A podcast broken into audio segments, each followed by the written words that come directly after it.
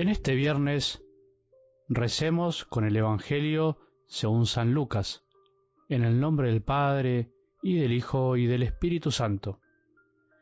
Jesús dijo a la multitud, Cuando ven que una nube se levanta en occidente, ustedes dicen enseguida que va a llover, y así sucede.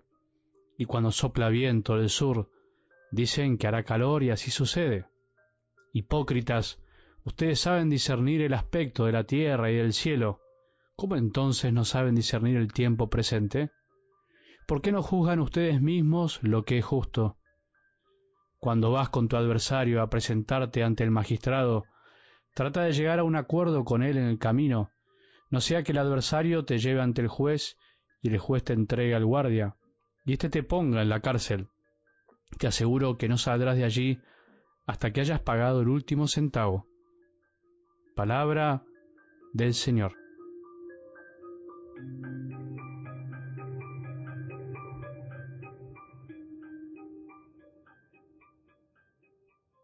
¿Cuánto tiempo perdemos, cuánta energía gastamos, cuántas frustraciones nos ganamos, de cuánto nos perdemos también de ganar, cuando vivimos casi exclusivamente para este mundo, para darle al César lo que es del César, a este mundo lo que él mismo nos reclama, y nos vamos olvidando de darle a Dios lo que es de Dios, a veces sin mala intención, pero nuestro corazón se va desviando.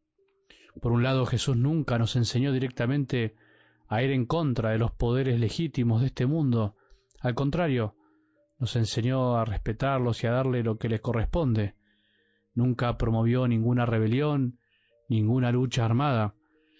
Leyó otro evangelio o se armó su propio evangelio quien quiere hacer quedar a Jesús como una especie de revolucionario anarquista de estos tiempos, sin más régimen que el propio. Es verdad, Jesús de algún modo fue un revolucionario, pero un revolucionario en serio, el que trajo fuego a la tierra, pero el fuego del amor, para transformar desde adentro, porque sólo por el amor verdadero y profundo se revoluciona verdaderamente nuestra vida, nuestro corazón y la de este mundo, como lo hicieron los santos.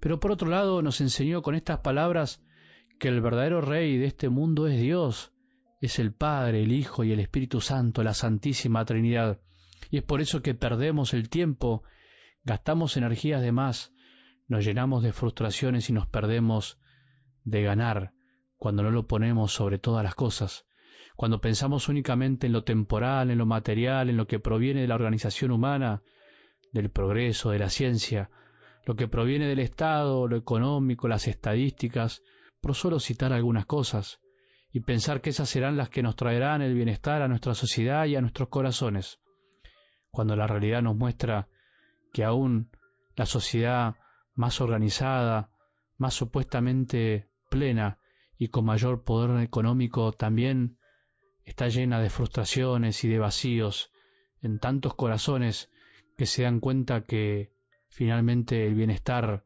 material no trae la felicidad. Por más que vivamos en un mundo casi perfecto, en un país súper organizado en cuanto a su justicia, a lo social, a sus instituciones, a sus leyes y todo lo que podamos imaginar, siempre será necesario, siempre será necesaria la caridad, el amor, siempre será necesario nuestro buen Dios, nuestro Padre. A este mundo solo lo salva la caridad, decía un gran santo, solo lo salva el amor que proviene de Dios y desciende a nuestros corazones. Ese amor que siempre se necesita y se necesitará porque siempre habrá carencias, Siempre habrá heridas para sanar, siempre habrá vacíos que llenar, siempre, siempre habrá algún corazón que necesita amor, especialmente los nuestros, por más bienes materiales y cosas solucionadas que tengamos. Por eso la Iglesia debe dedicarse a amar como ama a Dios y no solo a hacer tareas sociales vacías de amor, por muy organizadas y lindas que parezcan por afuera. Por eso la Iglesia, vos y yo, debemos darle al César lo que es del César y dejar que el César haga lo que le corresponde. Y tenemos que cumplir como cualquier hijo de este mundo con nuestras obligaciones como ciudadanos, pero principalmente darle a Dios lo que es de Dios, darle a Dios a los demás, que es lo mejor que podemos darles. Cuidado con la caridad súper organizada, pero cuidadosa del contacto con el necesitado. esa caridad de guantes blancos y mucha papelería que llenar. Alguien me contó una vez que para salir a estar con las personas que vivían en la calle le pedían que se pongan guantes por las dudas, para evitar contagiarse de algo. Qué cosa extraña terminar amando así. Cuidado con la caridad burocrática llena de miedos y barreras para poner, que más que buscar el bien del que se acerca busca salvarse de juicios posibles. Cuidado con la evangelización, llenos de cosas de este mundo, llena de marketing pero vacía de contenido y del anuncio verdadero de Jesucristo nuestro Salvador. Cuidado con la evangelización de élite, donde solo pueden llegar los que tienen con qué o los que pagan más. Cuidado con la evangelización selectiva, que elige quiénes son dignos de recibir el mensaje y quiénes no. Cuidado con no darle a Dios lo que es de Dios. Nos hace muy mal a todos, a los que decimos que amamos y a los que pretendemos que amen a Dios. Sé que me excedí un poco con este tema, con la introducción, pero creo que tiene que ver con algo del Evangelio de hoy, y donde Jesús le reprocha la hipocresía para saber discernir con tanta claridad lo que ven con sus ojos el tiempo meteorológico y no el tiempo presente, el tiempo de Dios, y no lo que es justo. Todos andamos muchas veces por este mundo reclamando justicia y nos enojamos por las injusticias, y de algún modo es necesario, es bueno. Muchos reclaman sus derechos y está bien, pero cuidado, porque ¿quién de nosotros reconoce los deberes que no siempre se cumplen? Cuando vas con tu adversario a presentarte ante el magistrado, trata de llegar a un acuerdo con él en el camino no sea que el adversario te lleve ante el juez y el juez te entregue al guardia y éste te ponga en la cárcel. El primero que merece justicia de algún modo es el Padre del cielo, que desea que todos sus hijos lo amen y vivan en paz, y por eso es bueno y necesario que le reclamemos a este mundo, a los demás que sean justos, que le reclamemos a los gobernantes que sean justos, pero al mismo tiempo, o antes debemos ser justos nosotros mismos en cada detalle, en cada momento, en cada relación humana, porque si no estaremos reclamando algo que ni siquiera nosotros mismos vivimos ni cumplimos.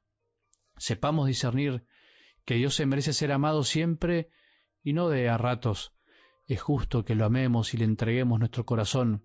Solo es feliz el que pone su confianza en el Señor, el que no lucha tanto porque los demás sean justos con él mismo, sino el que se desvive por ser justo con los demás y con su Padre del cielo como lo hizo Jesús, que cuando tuvo que darle al César lo que es del César, lo hizo, pagando su impuesto, pero principalmente le dio a su Padre lo que era de su Padre, entregando su corazón, su propia vida en la cruz por nosotros y por amor.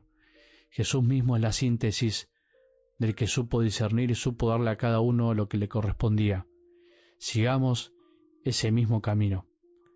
Que tengamos un buen día y que la bendición de Dios, que es Padre misericordioso, Hijo y Espíritu Santo, descienda sobre nuestros corazones y permanezca para siempre.